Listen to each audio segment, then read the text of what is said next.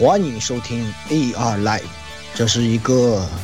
月厨电台、基佬电台、咕噜咕噜的本格电台、欢乐电台，成员是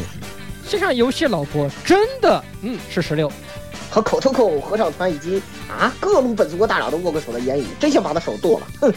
哼！没没没没没，还是老顾道长厉害，道长法力无边。啊，没事没事，待会儿我会用触手都帮你们端掉这些的。以及很多相爱相杀的基友们，这里有，他是我男神啊！哟，我的心他妈好痛啊！咦，以及各种各样丰富多彩、没羞没臊的内容，请听 AR Live 常规节目。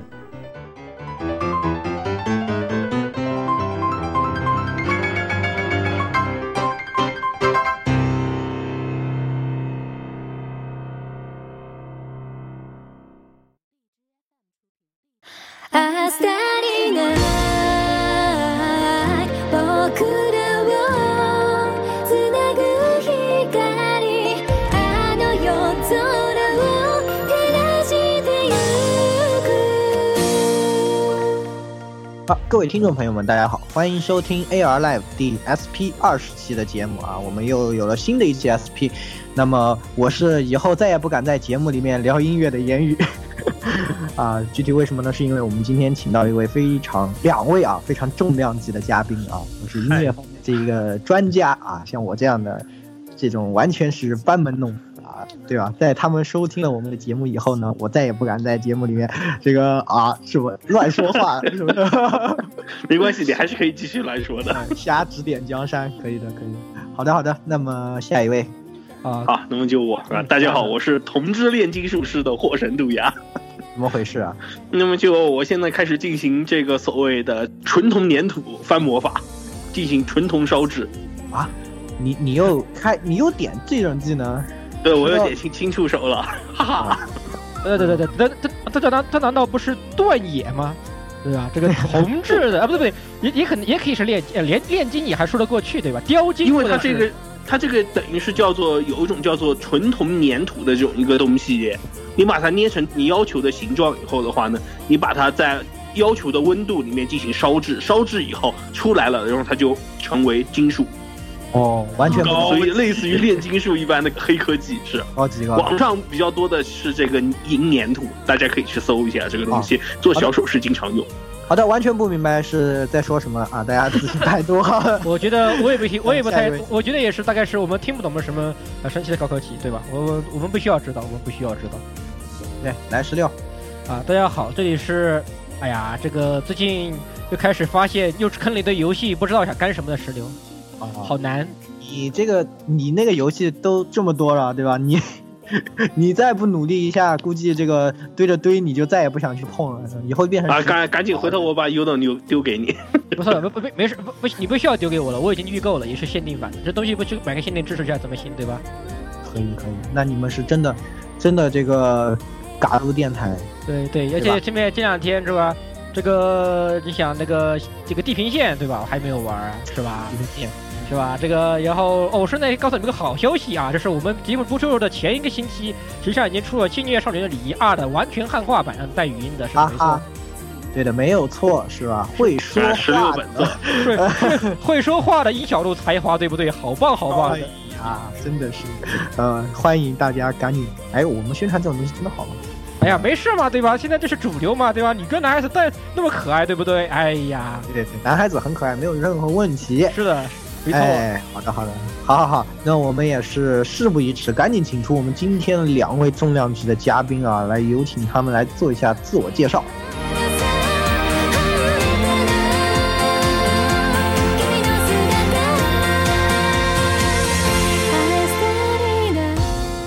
啪啪啪啪啪，好，大家好，我是石英，就这次呢，就是非常荣幸的给这个《从前有座灵剑山》的第二季啊写了它的片尾曲。啊，大家听到了没有？哎，这个渔具，对，这个叫归云香。但是呢，现在网上的话，它只有一个 TV size，可能过两天的话就会有完整版了，大家可以听一下。应该就是这几天了。可以可以可以，我们这一次也是难得请到了正在播放的当季动画中为 ED 作曲的这样的一位剧剧。那先有请另一位嘉宾来做完简单的介绍以后，我再来给大家补充一下，哎，这嘉宾更多更加牛逼的地方啊，对吧？来，好好，那就由谈谈来给我们讲一讲他自我介绍。好，大家好，我是谈谈，我好像是个属性很迷的一个人，就是偶尔写词，然后有的时候会唱一些歌，呃，有的时候兼职干一下修音小工的工作。主要还是修音小工。不要这样说我，我其实最近呢给腾讯的一个动漫《杨林记》唱了片尾曲。没过多久，应该这个动漫也要上映了，到时候希望大家可以去支持一下。对，这个叫《降临记》，就降服的降，临是那个。对对对，就灵异的那个灵。对，可以可以，感觉蹭到了陈敦的面子啊！我们以前从来没有请请到过这种当季里面在制作的里面的这种人员，而且还是音乐这方面。大家都知道，音乐这一块是一个相对来说比较难接触到的这么样一面，所以我们今天能请到两位也是非常的荣幸。这个石英巨巨呢，也是，哎，正好是和我个人有一些这种啊不可告人历史渊源，对一些关系啊，这个恰好呢才有幸能够请到他，他其实也是这个非常传奇的一个人物啊，对吧？害怕，并没有很传奇，很厉害，很厉害。然后这个当时这个大学的时候读的是物理学，是吧？后来转了个经济，最后又学了研究生，又学了音乐。对对对对，崎岖的求学之路。其实是因为啊，一开始学物理就以为这个搞物理就每天可以做实验，但是后来去了发现，就每天算算算，头发都发际线起码退了一厘米，然后 就立马就吓跑，然后就赶赶快去读经济，然后读完经济发现，哎，这个东西好像感觉感觉不到什么。感觉自己变成了一颗小螺丝，就感觉特别的不爽，然后就去，就去那个爱丁堡大学就念了个影视配乐嘛，然后就刚回到上海，就刚刚进入这个动漫配乐圈，也是，啊，也是也属于一只小萌新，其实也是。对对对，也是。大家大家好，我就是那个小螺丝，谢谢。大家好，萌新大家好，我是发际线还在退后的言语。也是非常非常这个心酸对对，所以大家听到这个故事也知道，就是其实啊，很多时候我们还是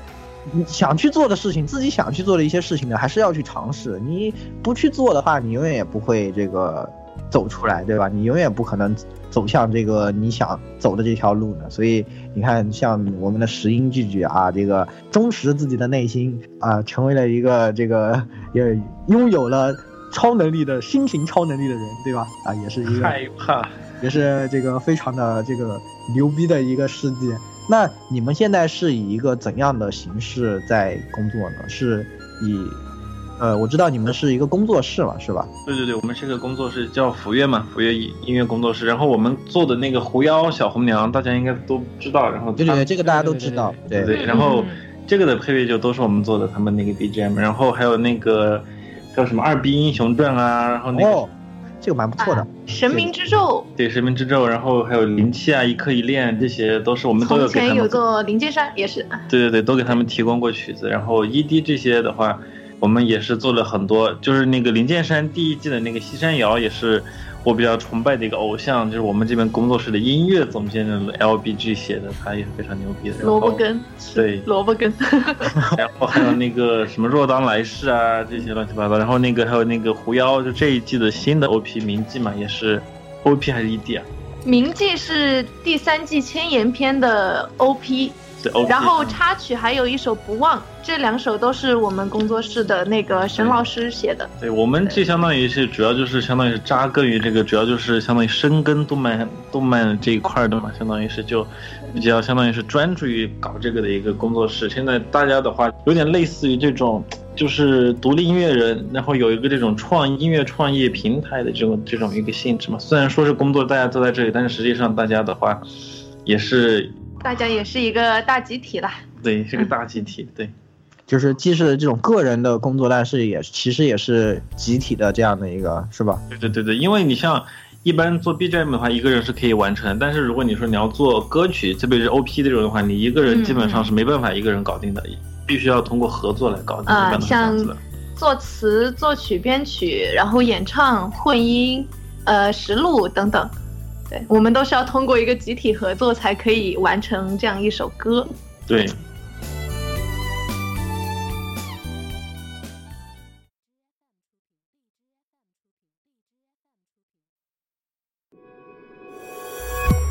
风吹彻九州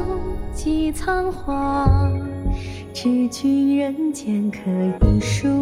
朗。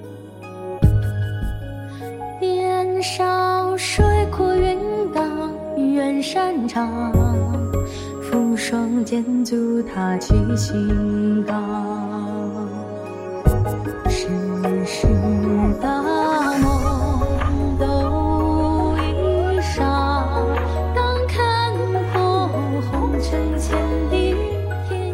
其实，在这个音乐制作背后啊，也是有特别特别多的故事啊。可能我们的听众朋友们很多对这个在动画制作的过程中一些啊、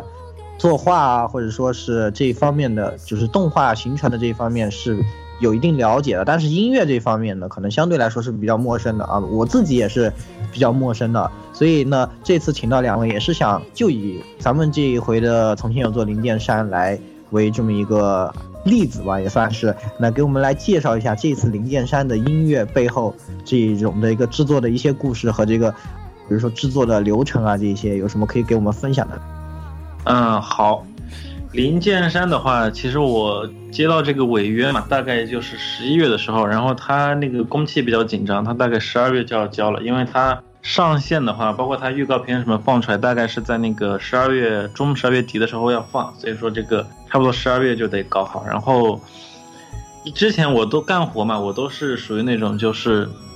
做那种 BGM 为主，然后如果是要编曲的话，也主要是搞，就一个人就可以完成的，然后就也没有什么实录啊，也没有这种要联系歌手，就是自己编曲，然后自己作曲，然后自己搞一套，然后就让歌手来演唱这样。但是这个林建山就不太一样，之前我的那个角色就相当于主要只有编曲嘛。和和作曲，然后现在林剑山这个相当于是，我就变成一个音乐制作人了，我就没有办法说是一个人就去完成这个所有的事情，那是不可能的。然后，所以说我要我得先去寻找歌手，然后要寻找那个作词，然后还得去寻找这些后期的混音啊，包括这些实录，然后所有的包括这个音乐的风格怎么把握，都得由我一个人来做一个总体的策划。对，做总体的策划这样子的，所以说跟这个不太一样。之前的话，相当于干活嘛，都是别人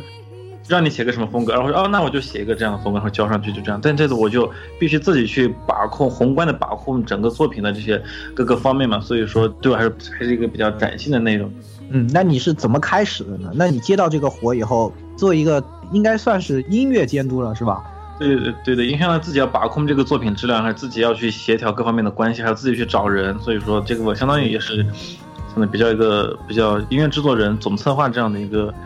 一个位置嘛，相当于也是。那那你是要怎样开始一个这样的工作呢？就是像开始的时候，对，开始的时候我也是属于那种没有什么头绪的，然后我就先把那个《临界山》第一季先看了两遍，看两遍后，然后找他的漫画来，那就也是看了一下他的漫画嘛，大概知道他的这个故事内容、他的背景这些，大家都他都是要知道的。通过然后看完这些后，又听了一下那第一季那个 OP 和 E ED，就定下了，就是通过前一季的这个工作来定下你这个音乐的这样的一个基调，对吧？然后、嗯对对对，呃，接下来呢，我们应该去做什么？是先找这个作曲呢，还是我们先管这个 BGM 这些事儿？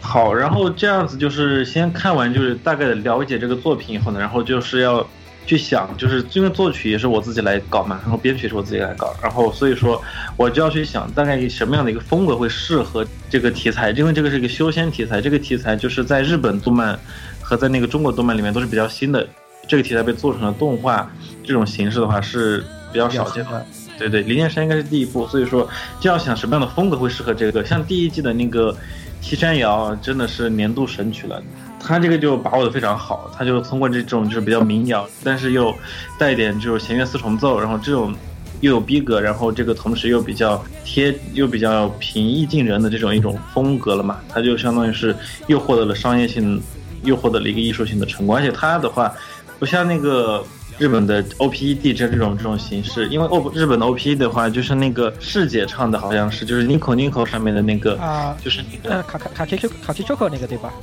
对对对对，十六很喜欢的，卡对奇对对对对对对，那个日本的那个 ED 是世姐唱的，所以说他那个风格的话，其实写的其实挺好。他第一季的那个日本的 O P E 的写的都非常好，但是的话，他就是还是传统的一个那个日本的，就是日本的那种形式，对对吧动？画歌的形式。但是的话，中国的话要怎么样体现这种修仙的这种这种东西呢？所以说那个还是要想一个比较不一样的方向嘛，就是没有根据他日本的这这一套流程和这套风格去做这个东西，用了一些我们自己的这些元素去去创作它。对对对所以说一开始的话，我们这边可能其实一开始做这个的话也是比较担心，就是说大家比较习惯日本那种比较燃，然后那种比较摇滚那种就这种风格了嘛，就是突然出现了这种比较民谣，然后比较小清新，然后这种稍微有点古风的这种风格会不会接受？然后事实证明，大家还是接受这种风格，所以说这方面做创新其实还是有一定的这个意义的。然后像林剑山的话，因为我就想到嘛，第一季这个西山瑶，他这么成功，所以说那个我这一季的话，我就不能够说是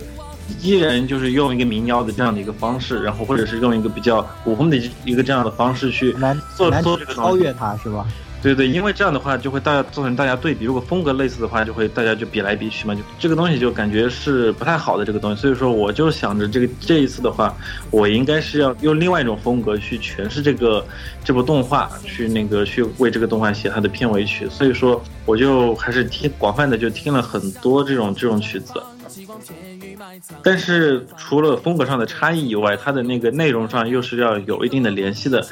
比如说那个 OP 和 ED 中文版的之间还是要有一点联系。所以说，在有一些句法上，比如说那个最后一句“何处是云香”，这个和那个 D G 的西山瑶就比较像，这样子的相当于是一种致敬吧，相当于是也是一种就就有点像那个狐妖的那个，他 ED 没。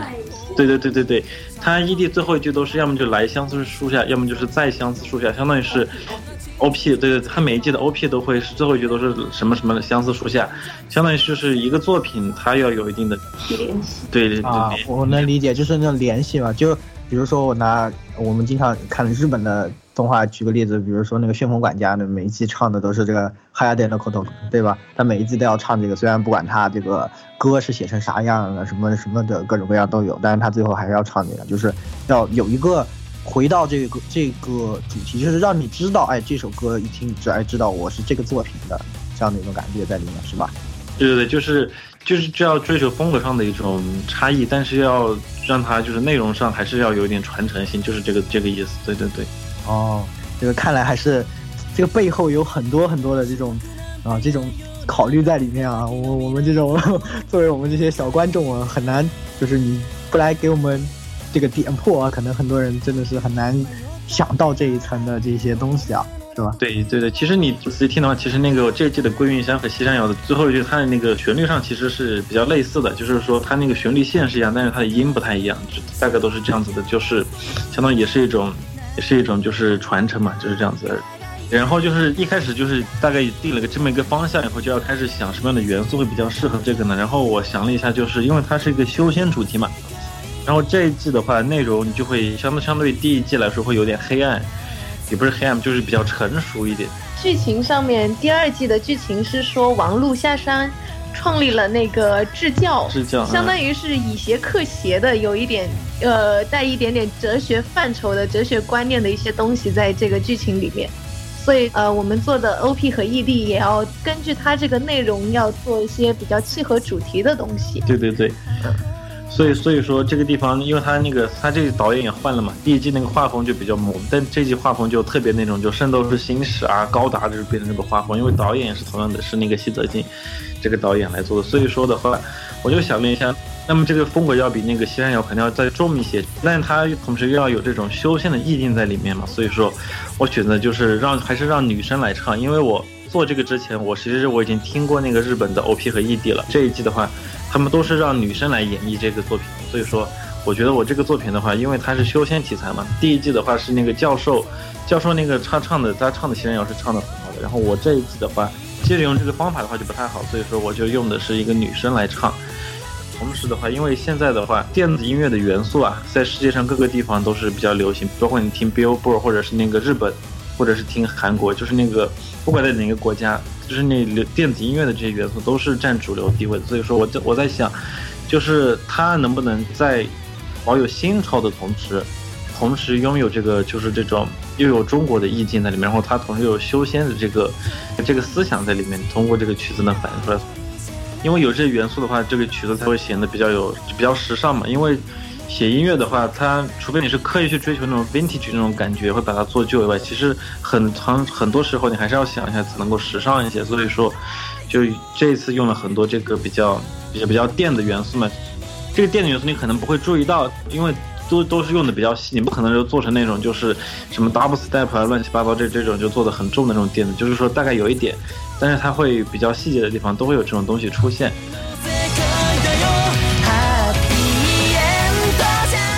这个歌其实我一开始是做了大概有三版的，第一个版第一版的话是那个就是旋律大概也是改过的，但是不过旋律的话它的主干还是这样的一个结构。但就旋律确定以后，我是有编了三版的。第一版就是比较原声，就是用的那个电子的元素比较少，就是电子乐可能就还可能就是一个电钢琴之类的东西。然后主要还是什么竖琴啊，然后还有人声之类去做一个这种东西嘛。但是后来就做完这个以后呢，就是大家听完，就是同事们大家都听反馈，或者就就就觉得这个东西听起来还是太那个，就没有没有什么那种没有没有什么新意嘛。这个东西就是比较原比较原声的话，就会比较。有这样的一个问题存在，然后第二版我编的非常满，第二版我就是，我就让让谈谈帮我录了五十多轨和声，你你要不要来讲讲讲讲五十多轨，这你们你们你们需要就是有四个声部，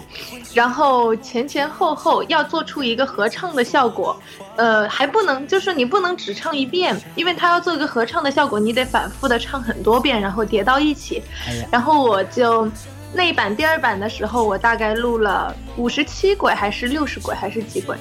差不多，反正反正是差不多。然后，但是很惨的就是录完修完音都已经放进去之后，然后大家一听觉得啊，你这个人声太满了，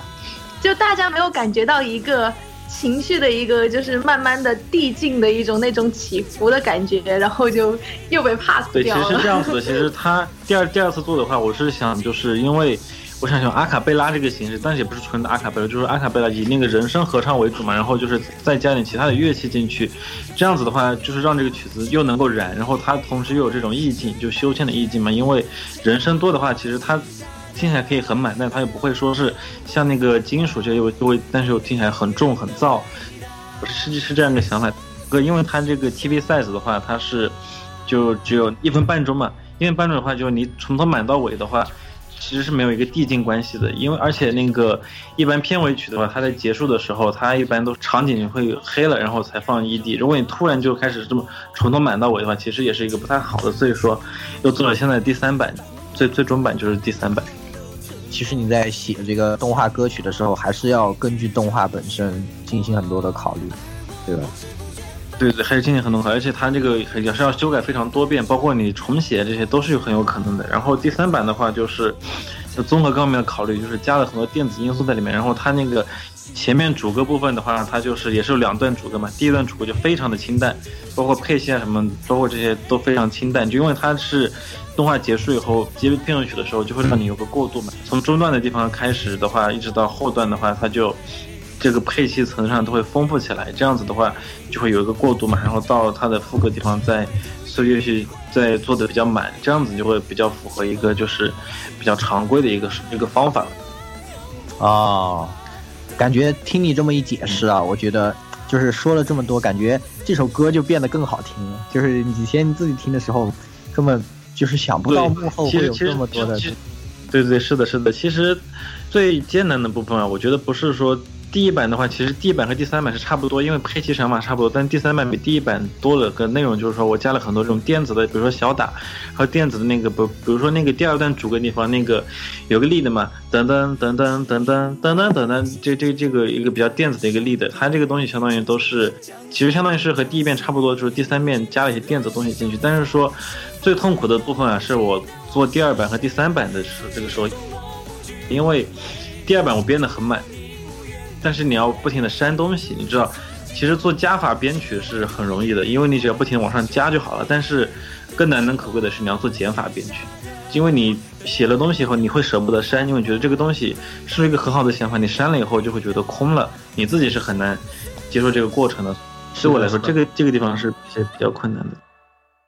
包括写《西山谣》也是这样子的，他那个曲子可以做的很满，但是他就做到适合就够了。这个其实是最难能可贵的那那个地方，这个其实是一个。是的，是的，是的，就是不知道大家有没有看最近那个电影，就是那个《天才捕手》啊，讲这个写作和这个编辑的故事。那编辑就是一直在有个情节，就是他一直在删他写的东西啊，然后那个作者非常痛苦，就是呃，可能大家如果有创作的经历的话，都能够体会这种。但是这个也是一个很必要的过程，就是确实是你接着写可能是简单的，但是你要去删改它，确实对自己来说是很痛苦，但是也是一个必须要经过的过程，对吧？对，必须要经过的人，像那个谭谭，他录了五十多个和声嘛，最后就，最后最后就只用了只用了几句嘛，最后就只用了几句啊，真的是说，怎么想想，真的是非常不容易啊。对，非常不容易。但但是第三版那个出来之后，我又录了好多和声。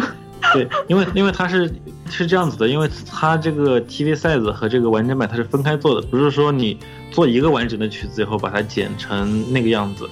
就是说你可以这样做，但是我觉得这样做的不好的原原因就是说，就是你剪了以后它可能会过度不自然，或者是各种问题，然后就是你听出剪辑痕迹，所以说我我就力求两版它做的是不一样的。就它它肯定是要一样的，TV 赛的时候那个完整版肯定就是 TV 赛的加强，但是说你不能做的就是太一样两边，所以说你完整版的话，我又中间又加了很多东西嘛，又做了一些变化，所以说中间那包括间奏的那些地方啊，又请了碟子实录，然后让谭谭又重新帮我录了和声，也是这样的。不过他这次录的和声就基本上都用了啊，真的是听完了以后才觉得这个创作背后啊，这首歌的背后真的是有非常非常多的这种艰辛的。这个故事啊，也是可能各位在听的时候也可以去仔细的听一下，这个我们增加的电子的部分到底在哪里？那可能对这首歌的意思呢又更多了，是吧？理解更多。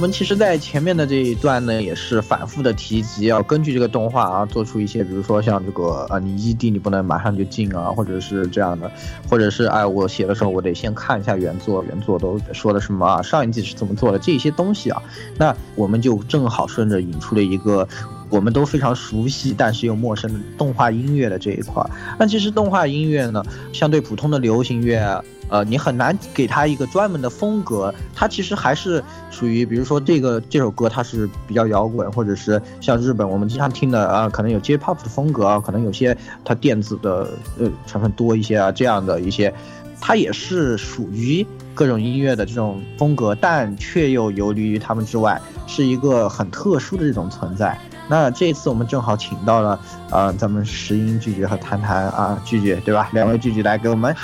讲一下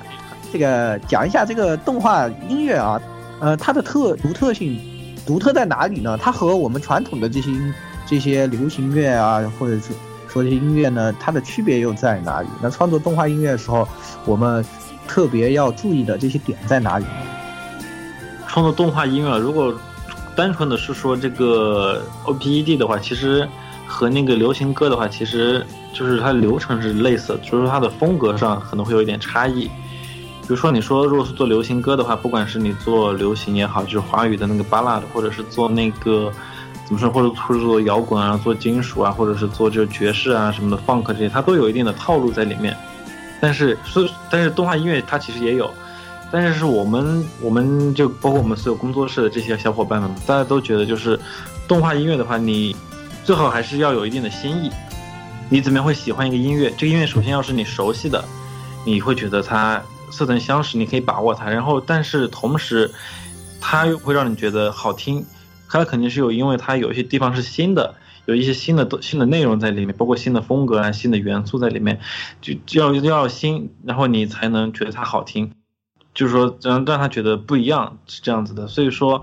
但是有个问题就是说，怎么把握这个度？如果他太新、太过于，就是你过于猎奇，你各种就是特别特别，就是特别那些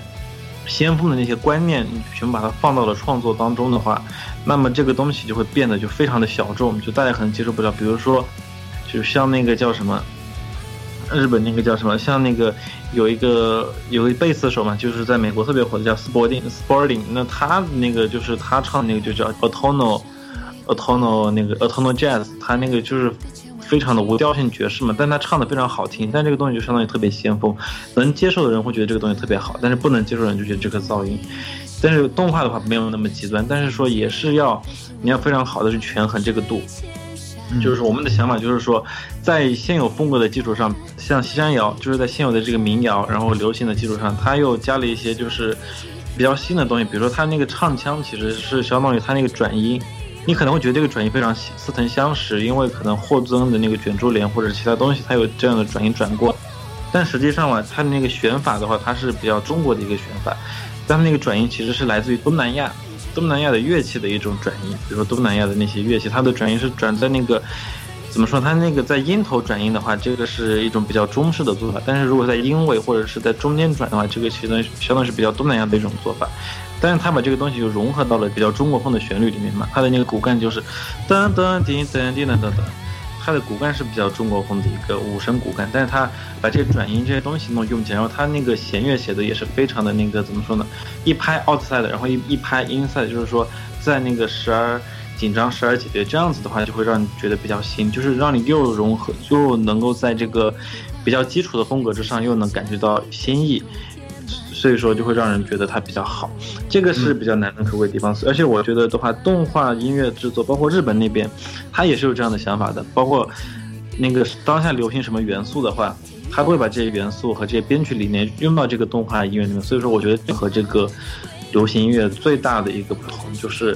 流行乐肯肯定也会有，比如说你看这个像《我是歌手》《蒙面歌王》这，它的编曲也会做的非常屌，然后它也会用一些非常那个现代元素，也会做那些电子化的改编。但是对于大部分的流行歌来说，它主要还是各种套路嘛，它也会有一些新的元素，但是它在这这在这个套路里面玩出技术、玩出高度，这个才是流行所追逐的。但是动画的话，追逐的就是一种在已有的基础上，但是要做出新的东西，这个才是。动画音乐它的独特性，而且动画音乐的话，它还有一个特点，就是跟流行不一样的，就是那个流行的话，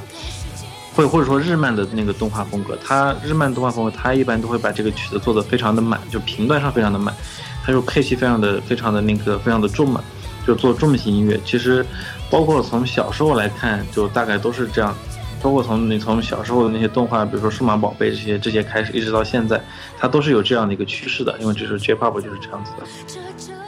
给我们解释一下这个怎么怎么叫是比较满呢？就比如说两个例子嘛，比如说你听那个听一些那种摇滚的曲子啊，它一般就会频段比较它它就是有鼓有贝斯，然后有有失真吉他，然后它那个失真度也开得很高，然后它的那个人声也加了很多层，那回它就会很满，然后它的那个节奏也会很快。这样子的，然后如果是比较空的话，那就是，比如说你听一些那种纯钢琴啊，或者是一些像民谣和国内这些现在比较流行的这些，大家就会属于一种比较清淡的一个编配啊。大概大概明白，大概明白。就是说看一个编编曲的复杂程度吧。就是说这个动画音乐呢，它其实在编曲上，就是它曲子的特性呢，就是它的编曲一般来说都是比较满的编曲，是吧？就不管它什么风格的这样的感觉。然后他在这种他本身的呃创作的角度来说呢，就是说他基本上是就是在现有的基础上不断的在添加，就像是拼积木一样，不断的越来越加，越来越把它垒得越来越高的这种情况。然后相比之下，可能流行音乐更趋向于是我呃圈了一个圈，然后咱们在这个圈里面，咱们比如说在这个边角画一个花这样的，然后让它变得越来越漂亮，这种感觉，这种创作的感觉是不是？对，而且就是，对对对，而且他们追求的不太一样，因为动画的话，它其实就是，就是像日本搞来的话，他们一般都会比较燃，但是流行的话，它现在追求的就是适合最好，就是说乐器够了那就够了，所以说它就不会，啊不会再往上走。是的，我我其实我自己啊，也就是比较感觉到，就是现在的动画歌的话，节奏基本上都是会偏快，然后。这个可能乐器用的也很多，偏摇滚的，偏这些，呃，这些风就是偏摇滚风格的会更多一些，然后也很少有人会用安静的曲子来做动画歌曲了，所以可能我们更多的对这种印象，不管它是一个什么偶像团体啊，或者是像那种就声优组合啊这些，哪怕这些来唱，它都是一种那种怎么说很快节奏，很就是节就是也比较满的这种感觉的这些歌啊，确实是像这个石英跟我们说的这样的。这但流行歌很多可能就比如说单独的吉他啊什么的，就这样来走的也很多，是吧？嗯，对对对，因为流行他他主要对对对，他们追求的东西不太一样，对。我的个人的理解就是，流行歌就是，嗯，我流行歌听的不多，主要还是在那种车内广播嘛，没事的时候开车的时候开一个什么，呃九九三零 FM 九三零 M 九五四之类，随随便听听。就感觉上来说，就是现在尤其是国内流行乐的话，相对于强调就是就是旋律的这个简会比较相对简单一些，更强调它的人声部分嘛，就是人唱的。就是感觉上它的层次就比较靠外靠外面，它是就更更强调歌手的对，更强调歌手的表演，然后对于旋律的注重度就比较就比较低，相对来说。哎，是反相反，可能动画歌是对旋律的注重是更高的，就是有可能这个歌可以换好多人唱。你像我们经常看到很多人翻唱这个，但是你都觉得挺好的，是吧？就是因为它本身的曲子是更重注重歌的旋律性，能让人记住这个旋律，从而记住这个片子。这样可能出于这样的考虑吧，是不是有这一方面？对对，因为动画的话，它有很多这种同人作品嘛，就像那个各种各种 V 加歌曲一样，对吧？你看啊，对对对？这，个卡 Q Q 这个 Q Q 唱也是是这样的，呃你换个什么呃哈娜酱唱也是这哈娜烫唱也是这样的，对吧？就是就是，虽然他们的个人的也他他们个人有个人风格，但是大旋律上他不会由于因为个人的自己唱是整个整个歌曲的风格变得特别大，基本上不会产生这样的问题。基本上不会产生这种情况，是吧？对对对对对，我有感觉。对对对对，不会有这样的情况。对，因为的话，那个流行歌，包括现在欧美的 Billboard，它也是这样，它也是更突出人声，它的编配非常的简单，就是尽量倾向于就是编配上就做一个打底，把那个 groove 把律动做出来，然后人声你去撑起整个曲子是这样子。但是动漫的话，或者说 J-pop，它都有这个倾向，就是把它编曲这一块、制作这块要尽量的炫出来。就是举一个例子，《东京食尸鬼》它那个曲子 Unravel。它就变得非常的滑，它那个配器就变得，包括从那个对比度，一开始不是纯钢琴嘛，后来突然就满起来，然后突然又弱，然后包括频段啊，这个配器的对比，各种方面音色对比，它这方面都很都非常大，所以说日本大概是有一个这样的倾向的。啊，有点了解了，了解了，这个学习了，学习了，学习了新的姿势啊，是 不是？那也是啊、和我们说了这么多啊，我们也知道这个石英句句，这个大家也能体会到这个石英句句在这方面的专业性。那其实有很多朋友都特别这个好奇啊，就觉得，哎，这个音乐这一块，就是你像石英句句这样，人家本来是学这个呃物理的，怎么突然就学了音乐呢？对吧？这突然就要我来做一个音乐人，对吧？这种这种的有很多朋友啊，其实都很憧憬这样的怎么说自己的过程啊？就是很多人可能很憧憬，我想来做这方面，但是我觉得我可能做不了。那这个你觉得音乐的这一块，编曲、作曲啊、这两块吧，我们就从这两块来谈。你觉得这两块的门槛分别是高还是低？他们高的话又高在哪？低的话又低在哪呢？嗯，这个的话，其实你要说门槛的话，其实两个都还是挺高的。像，但是怎么说呢？但是他们告的地方也不太一样。就实际上现在说编曲吧，它的门槛就是，你得首先就是，如果因为你编曲的话，你得熟悉各种乐器它的写法，比如说你要会写贝斯，你要会写鼓，然后你还会写会写那个其他的这些声部，你都要会写，然后你都要去学习。然后每个乐器它的声音声部大概是怎么样子的，然后它大概什么样的一种类型，它大概一般的那个演奏方法是怎么样的，你都要去知道。然后你还要知道怎么样把它们配合起来是比较好的，会有一些那种比较好的结合方法。比如说，如果你要写弦乐的话，那弦乐一般弦乐就每个每个乐器拉一个音嘛，然后就是他们这个音要怎么样排列，听着会比较好。这些东西都是需要进行一个比较系统的学习才才能够才能够掌握的。然后除了系统的学习这些外，你还要有不有就是你光会这个还不行，你还必须动手去做，因为你做的时候你才能发现，才能真正去知道什么是好，什么是不好，有这样的一个观念建立起来。所以说，就是说这个是很需要一个很长的时间去学习。就是它的技术门槛，技术门槛很高，知识门槛很高，你必须有这些知识，你才能去做。而且除了这些，包括这些乐器的写法，这些乐器的这个乐器法，还有这些配器法这些之外，你还要学会怎么样做出你想要的那个音色，这个也是非常重要的一个问题。比如说，现在很多插件，比如说就可以搞它的动态，通过调节它的那个各个频段它的的比例 EQ 嘛，然后你就是去得到自己想要的音色，这个也是需要在长期的实践中形成一个这样的一个审美。所以说，这个也是需要时间比较长的。编曲的门槛是这样子的，作曲的话就是，很多人一说作曲，就我这个地方作曲就把它就理解为 songwriting 了。因为如果你说是 com composition 的话，那其实作曲的门槛就更高了。作曲的门槛的话是比编曲要高的。如果是 composition 这个作曲，就是像就是像那些古典的那些西方的那些大师，像什么。贝多芬这些，他们那个门槛非常非常高。但是如果是把作曲理解成 songwriting，就是那个旋律写作法，其实它的门槛就是你要有一个对旋律非常好的一个审美，然后你还要把握把握各个风格旋律的特征，然后要把握住就当下什么样的一种它的那个走向和用法是比较时尚的，然后就是这这些东西，然后同时你还要有一定的和声基础。就说你你喜欢的东西，你不可能说是配为它配不出和声来，那这就没有办法了。所以说，你自己要有这些，还是要有点音乐基础。但是说它需要的东西的话，就技术门槛就要比编曲稍微低一些。但实际上，这个 songwriting 要做好的话，其实也还是非常困难的，也还是因为像编曲啊，你是可以通过学习去不断的提高的。这些东西你通过不断的实践、不断的学习，就可以慢慢的技术上去了。你的水平就上，但是作曲的话，你是你确实是可以通过训练提高，但是实际上，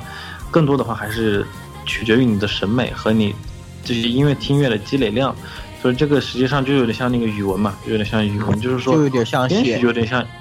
对，就有点像写作和画画一样的感觉了，是吧？也不是画画，这个编曲就更像是更像是英语吧，就是拿高考来举个例子，就是说你那些东西你做多了做多了，或者说或者说像数学，就你做多了做多了，你自然就上去了。但是像语文的话，就是总有个积累在那个地方，作曲就像游泳，就有个积累在那个地方。如果你积累不够的话，那你是很难通过短时间去提分的。像那个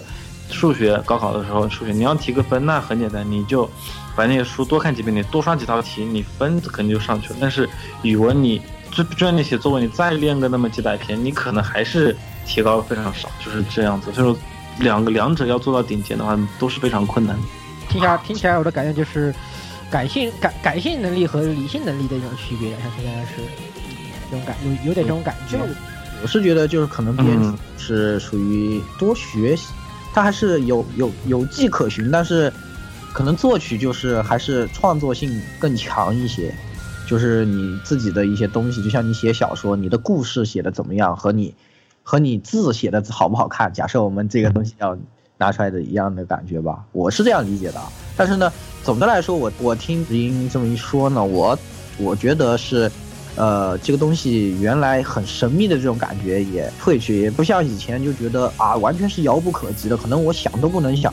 也就是说，如果我们真的下定决心了，你想做一个音乐人，那你通过这种系统的学习，还是能够去实现你的这个梦想的。然后这一块儿，其实你想做，哎，还是可以做的，哎，不也不是像我们那个觉得的好像哇，太太遥远了离我，但是呢，也也不像那种。好像感觉的非常简单啊，什么做个曲目，我拿把吉他在那边啊啪啪啪啊按一晚上就出来一首曲子，好像这也是不太行的。所以呢，感觉上听他们一解释呢，我觉得可能有这方面想法的朋友啊，也可以更加理性的去思考一下自己的这个梦想。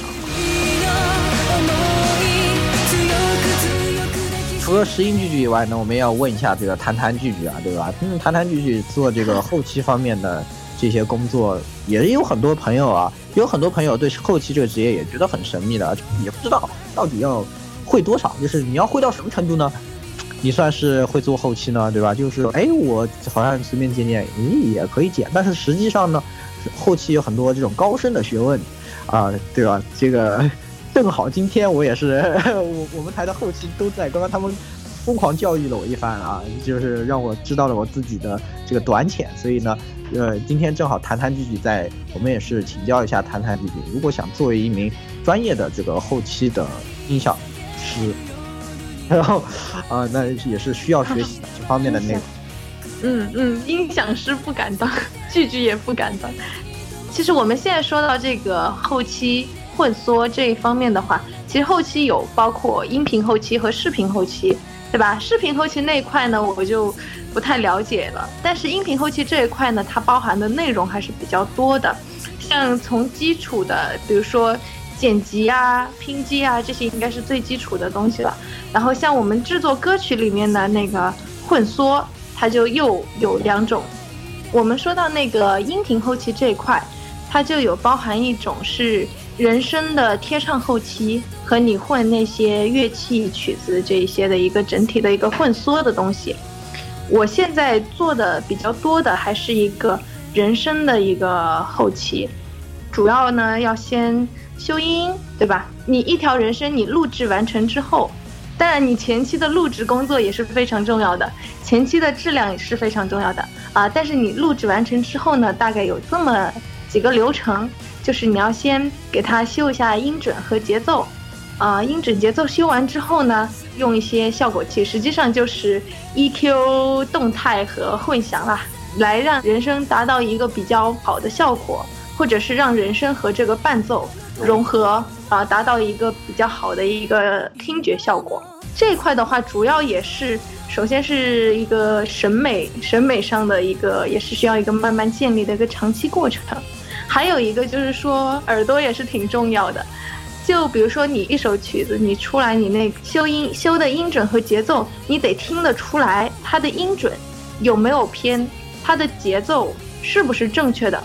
就是说它有一些现在是有一些呃插件，它是可以识别你的音准和节奏的，对吧？但是呃你不能完全去依靠那个插件，因为你的那个你的曲子。它会有一个 groove，就是它你的曲子它会有一个动态的东西，有一个节奏的律动的东西。那你的那个人声呢？你的呃节奏，尤其是节奏，你也是要跟着那个曲子的那个节奏来的。就是说，你不能完全死死的卡在那个节奏里面，你得让它跟着那个律动变得灵活起来，让它更自然。这样会就是有有地方你要刻意去强一点点，有些地方要刻意的去拖一点点。是的，是的，这个也是修音里面也是没有说一定要按照什么样的标准去修，但是你要让它修完之后要达到一个什么样的一个音响效果，或者是达到一个什么样的一个标准，这个是人为可以控制的东西。然后就是我之前说的，呃，无非就是三大件嘛，一个是 EQ。EQ 来调节一下你的人声的一个频率响应的一个东西，呃，然后就是动态，呃和混响。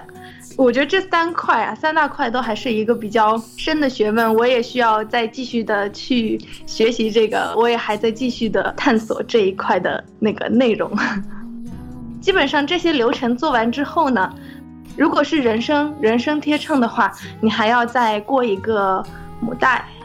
过一个母带。让你整首歌曲的动态跟你想要的风格更贴近，或者是提升你的这个效果吧。然后关于那个乐器混缩这一块的话，呃，这一块其实我也还是在学习当中，我只能说我只懂了一个皮毛啦，然后还是需要石英菊菊来教导我。这个这个学问就比较高深了，你不仅需要好耳朵，还需要好的设备，不然就是什么地方乐器有缺陷，你根本听不出来。比如说，如果你的设备不好，比如说你就整个那种就是五六十块的耳机，你就想，那你是听不出这个声音上有什么缺陷的，你也不知道什么地方有毛刺有响，你就不可能通过更好的这个这些手段去把它去除掉嘛。所以说，这个乐器混缩这一块就是不仅对你的技术要求更高嘛，就对你的这个怎么说设备要求也非常对。对，有设备门槛，这个而且这个设备门槛是所有所有里面最高的，是编曲作曲这所有里面是最高的这个门槛。是的，是的，对。哎，所以说透露一下吧，是是这样的，就是刚刚我旁边的咱们台的这个后期二号啊，对这一块的内容也也还挺了解的，就是他跟我说这是五位数的设备和七位数的设备的差别，是不是这么回事？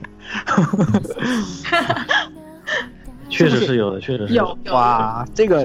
像那些大大棚子，他们的设备都是就是几百万、几千万的，他们那些那确实是，看来这个确实门槛是蛮高的。真的，真的，真的，我们最近在我们工作室做了一张专辑嘛，明月的那个专辑，像他的那个歌，我们都是送到那个北京 TTL 那个周天彻他们那边的棚子里面去混缩的。他呃，因为他们棚子真的真的很很好，非常非常的好，非常的好。然后那个设备是我我们我们自己个人做的话，完全是完全是不一样的。对，过他们那个豪 豪气冲天的设备和我们这些平民的设备，呃，出来的效果真的是非常非常的完全的不一样。啊，所以嗯看来这一块儿后期这一块儿也是有非常非常多非常高深的学学学问。问学问很高，而且后期的话你还要不停的去进修，因为每一个时期它的混音风格都会有变化嘛，所以说你要跟上这个时代的步伐，你就比如说你不能说会这种会这个时这一时期的这个技术你就不去进步，那么过一段时间你听起来就会有点那个 就会有点复古了，你这个东西听起来就会，所以说也是不停的去各个地方，美国啊、日本去进修，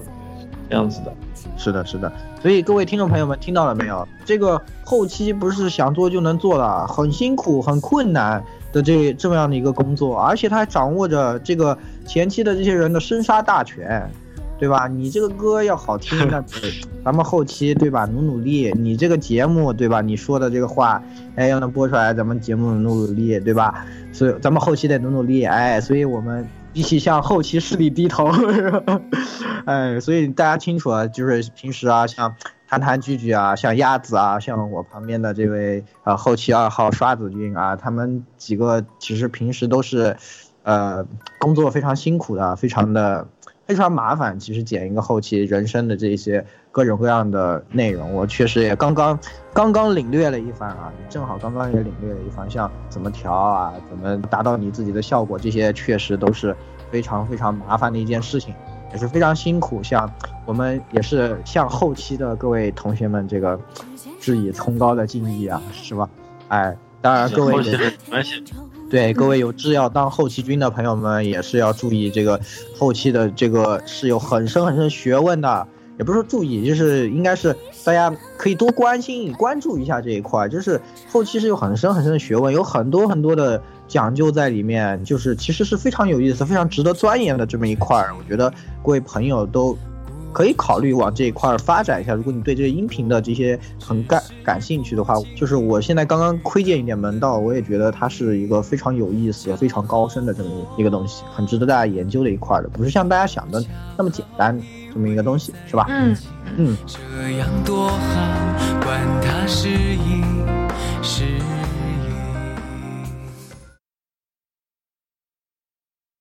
一度だけの恋なら君の中で遊ぼうわがままなキスをしよう好的，好的，那我们也是，呃，进行完了这个环节呢，我们哎来到这个最后一个环节啊，我们最后一个环节呢是，呃，既然请来了两位这个专业的剧剧啊，就是石英剧剧和谈谈剧剧来教你从专业的角度来听歌。 哎，咱们这个动画歌是吧？最近我们节目里也讲挺多的，也讲了几期这个动画歌的节目。我们挑了两首歌，那么想请两位简单的给我们从这个作曲和编曲角度给我们评析一下这两首歌，看看咱们专业人士听歌的时候和咱们听都哪里不一样。那这两首歌是怎么挑出来的呢？呃，我是查了一下这个 Oricon 的这个去年和前年的 Top 一百的这个单曲，从销量上啊，我是，呃，从销量上去掉了所有的偶像歌曲啊，也就是没有你们的缪斯、爱马仕啊，不好意思，因为我因为为什么呢？也是要给大家说明一下，是我不是我不是因为我对他们有这个偏见啊，是因为这个偶像歌曲呢，在销量上它很多和它偶像本身有关系，可能不是怎么说，它歌曲本身的因为混杂了握手券、握手 哎，券、对对对对对对握们都懂，手券。懂的懂，你们懂就是，呃，所以所以说呢，呃，我为了能够更加的还原这个阿尼桑在这个我们专业人士的这个耳中的这种感觉啊，所以说是挑的除了这些歌曲以外卖的最好的歌曲，那么分别是二零一五年的第二十八位，是我们血界战线的 OP Hello World，来自这个 Bumble Chicken 的这一张，那卖了二十点八万张当年。然后呢，二零一六年呢是 比较惨淡啊，是第九十四名，这个 Ichido Nake no Koi 呢。对对对，那这一首呢，我觉得个人也觉得比较有代表性，因为他作曲的加藤裕介现在也是在动画歌的业界里面比较这个活跃的这么一位作曲的人，而且这首歌虽然玩的 Q 的它是一个组合，但是我觉得，呃，它也并不是偶像组合这样的运营嘛，所以，呃，也算是很有代表性的一首动画歌。那么它是在二零一六年卖了六万零三百九十三张，好像预估啊，估计是这样一个销量。情况。那么也是请这个我们的石英拒绝和泰山拒绝来给我们啊、依次分析一下这两首歌，来给我们讲一讲，你们来听这首歌的时候，你们感觉是怎样的？第一首啊，那个就光是片假名的这个这一首，这首歌的话，它其实就相当于是还是我之前说的那，它就是比较比较时尚。这个这个的话，你就听它里面的，包括之前我也说过，它就是非常符合动漫的这个审美嘛，它就是很燃。第二个，第二个它的频段非常慢，第三个它的编曲就是对比很很高，有些地方它有很多自己的编曲的那些小的想法和小的细节在里面，就有些地方就会突然的，就是比如乐器奏停，然后突然就精简乐器，然后或者突然就形成一个配上的配器。它有很多编曲的那小想法、那个小 idea 在里面嘛。它包括很多地方有那种乐队的整个的那个切分，然后乐队突然骤停，然后突然的一个配上的对比这种东西，它都很有。然后它都有它有设计，然后它那个用了很多这些比较时尚的这些电子的元素在里面嘛。然后它就是就是符合我之前说那个比较好的动漫歌曲的那几个要素，就是要燃，能够有煽动性。然后第二个它的频段要够满，第三个它的制作也比较精良。反正它这个制作是非常棒的，所以说它能够上榜，而且也是很有道理的，因为他确实做的非常好。这首这个《Bump of the Chicken》的话，这首我觉得这首就相对来说就比第一首就稍微逊色了一点嘛，因为从排行这个排名上也可以反映出嘛，它是排九十八是吧？它是排他排的比较高，其实他卖的比较好，它卖的比较好是吧？对他卖的比较好。好吧，我还以为是第一个卖的比较好。没有没有，第第一个卖了六万张，第二个卖了二十八万张，二十点八万张。就光是片假名的这个是卖了，对对对对对，6万张卖了六万张，对。但是我觉得这个是编的比较好的，我个人我是比较喜欢第一个的。啊，好的，那你说一说第二个这个，因为其实什么 Bomb of Chicken 这个组合它本身的人气很高，所以可能对它的它不止在二次元，它在三次元里面人气很高的，所以就可能对对对因为销量这种。对对对，因为 Bump of the Chicken 的话，它其实相当于是就是比较比较正常的一个摇滚吧，它相当于是它的制作肯定没得说，制作是非常棒的，但它就是风格上这些设计上都比那个第一首要稍微就是弱了一点点，但是实际上作为一个动画歌来说呢，它确实确实还是。因为它制作非常好嘛，很成熟的对成熟的制作呢，所以说它这个能够上榜，能能够卖得很好，那它也是情有可原的。因为这个制作啊，你要做到一定的高度的话，那能达到这个水平的人其实就没有那么多了。所以说大概是这样子的。会不会觉得他的这个歌曲的曲风会更接近一点这种流行音乐？对对对对对，而且我估计他卖的好，可能有这样这样一个这个风格是更接近流行音乐的，是这样子。然后第一个曲子的话，它就更怎么说呢？小众一些，也不是小众，就是更可能更符合二次元的审美吧，可能这样子。哎，是的，是的，是的，是的，我觉得很贴切啊，和 和和我的想法比较也比较像。对，而且而且从它的编配上也可以反映出来，就是第一个歌它就是你可以听出很多地方编曲人在炫技嘛，但是第二第二首歌它就编的比较适合合适，三首歌都非常融融洽，大概就是这样子的。啊，大概是这样子。对对，包括从你这个演唱旋律到整体的编配，然后乐器之间的平衡都非常融洽，就是这样子。啊，这样子是我自己听的感觉也是觉得这个 Hello World 这首歌的话会更更像流行歌一点，因为本身 b u m b Chicken 他自己在三次元有很大的人气，他做这样的一个曲子，不但是能够在就是二次元的粉丝里面卖的很好，我估计三次元有很多人会去买这张碟的。然后第二首这个歌呢，就是动画歌的这种很比较应该说是比较典型的这种动画歌的感觉。所以估计销量都是出贡献的，对啊，嗯，对对，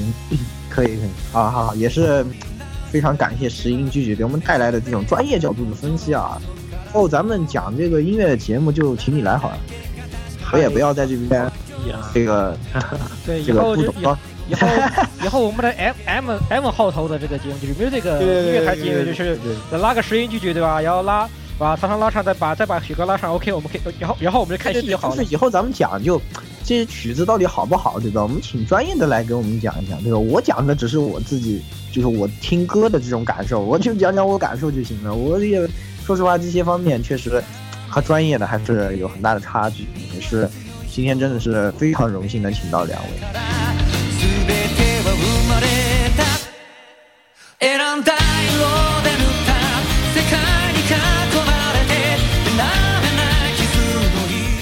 最后呢，也是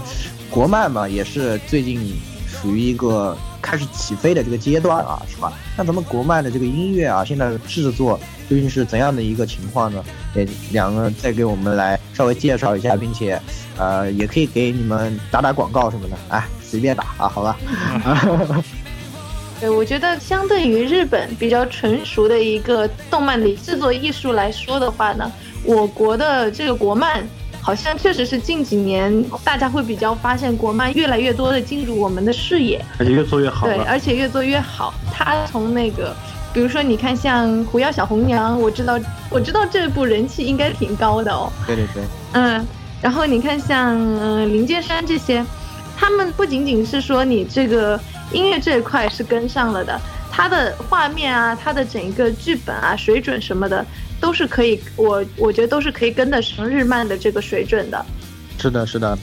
这个我们也我们在新番里面也有过这个评述的，我们也当时零剑山出来的时候，我们也觉得做的特别好，嗯，然后就是包括这一些，我们也会每一季的时候也会讲一下这一些国漫的一些评述。现在这个动画的本身的水平确实是已经开始开始起飞了，对对对，然后我我我我对这一块我觉得还是比较看好的，因为我觉得我们国人的有很多的本子其实都非常的好，对，然后这些本子如果真的可以慢慢的动漫化的话，呃，那我们这个动漫产业中国其实还是有很多好 IP 的，对对对，有很多好 IP，那我们这个动漫产业应该是会开始繁荣起来。是那，那你们像音乐这一块儿，你咱们咱们做动画音乐这一块儿的呢，现在在做的人多吗？还是嗯不是很多？还期待各位朋友们加入你们呢？这块的话，就感觉来说，现在因为它动漫其实也是刚开始起步嘛，所以说它动漫动漫做的也不多，相对于流行歌曲来说的话，还是比较新的这对，个。还是比较新的一个产业。对，其实这个产业的话，我们还是很有信心和日本一战的。我们这个就是我们关于这个音乐的制作水平上来说的话，还是很有信心的。因为他们那些技术啊，日本那些技术啊，我们我们中国都有，都可以做到。而且我们就是这边的话，可以做出这种更更接中国地气的一些东西，我们也可以搞搞出来。对对对，比如像林剑山的这个嗯修仙、修仙题材的，我们就是可以用很多中国的民民族乐器放在加在里面，我觉得会比较接地气，更贴近这个主题。嗯，对，然后像 BGM 这种的话，怎么说呢？像 BGM 这类这类就是应用型音乐的话，其实我中国的制作并不差，并不比日本差。我们这边的话，现在就是说，因为这块的话，因为本身动漫市场虽然是好一台，但是实际上还是属于一个比较小的一个蛋糕，整个市场还是比较小。就是说，大家耳熟能详的动漫就那么几部，行业刚起步，对，行业刚起步的时候，做这个人其实也还是不是很多。像现在知道就是，一般就是我们工作室在在做这个动漫，然后还有一个就是那个 Hot String 那个工作室。啊，Heartstring，、嗯，对。然后那个我基本上基本上最最大的应该就是我我们两家最大的应该就是 VS 在做这个吗？有在做这个吗？呃 VS 在做那个纳米核心是他们做的。啊，哦，嗯嗯，还是不算多，对，就是说做这一块的音乐人其实不算多，相对于流行音乐那一块来讲，对吧？我们这一块还是一个刚起步的一个产业吧。对，而且动画音乐的话，其实它的要求是比就是一般的这些，因为现在网剧也很火嘛，就是网剧很多，所以说做网剧的这些，就是和这个二三次元的做个对比嘛，他们这些做音乐的人就会相对多一些，但实际上二次元的这个音乐的质量的要求啊，是比那个三次元那些要稍微高一点点的。因为既要符合市场，又要有点艺术，因为毕竟大家喜欢这种东西，对这种东西多少是有些追求，是吧？对对，而且而且还有，一些还有，而且还有横向的对比，你知道吗？而且还有和日本、和国的他们的动漫会会有些对比的，所以说对这个质量上的要求会高一些，所以说人就更少了，能够做这些的人就相当于是。是的，是的。那么也各位有志之士们啊，有水平的朋友们啊，对吧？听到这个节目呢，也是 可以去考虑往这方面发展一下的。咱们咱们现在这个呢，可以说是形势一片大好啊，是吧？然后而且也确实有那么石英剧、谈谈句这一句话，让我们对这个国漫的未来也是充满了信心。我觉得正是因为有像你们这样的这些优秀的创作者啊，不断投入到这个行业内，呃，才能让我们的这个产业越来越好，对吧？啊，然后正好现在咱们说实话，这个日本的业界也是下降期，哎，这是一个好好机会，对吧？对对对，哎，所以说呢，也是啊，希望有更多的朋友们能投身到这个里面的话啊，咱们这个节目也算是值了，对吧？啊，的轻狂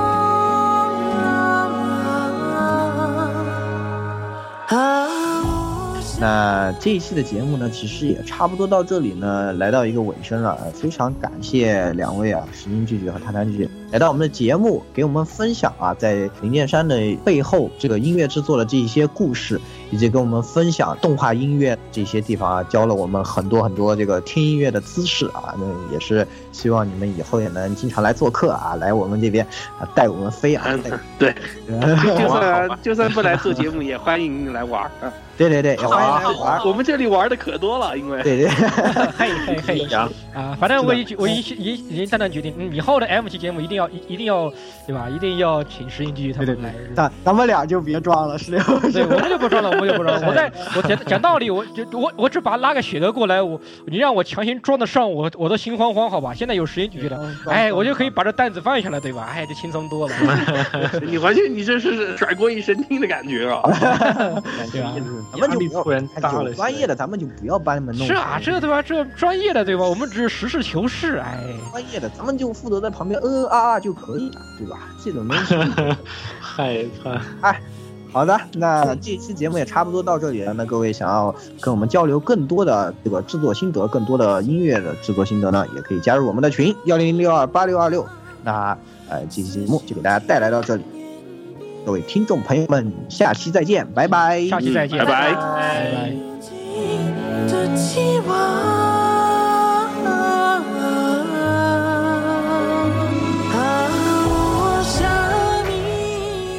各位收听本期节目，请各位听众老爷在评论区留下您宝贵的意见。大家可以通过荔枝 FM、蜻蜓 FM、网易云音乐、Podcast、新浪微博、SF 轻小说频道搜索并关注 AR Live。主播和各位小伙伴在官方 QQ 群幺零零六二八六二六恭候各位大驾光临。各位听众朋友们，咱们下期再见。就能惊觉这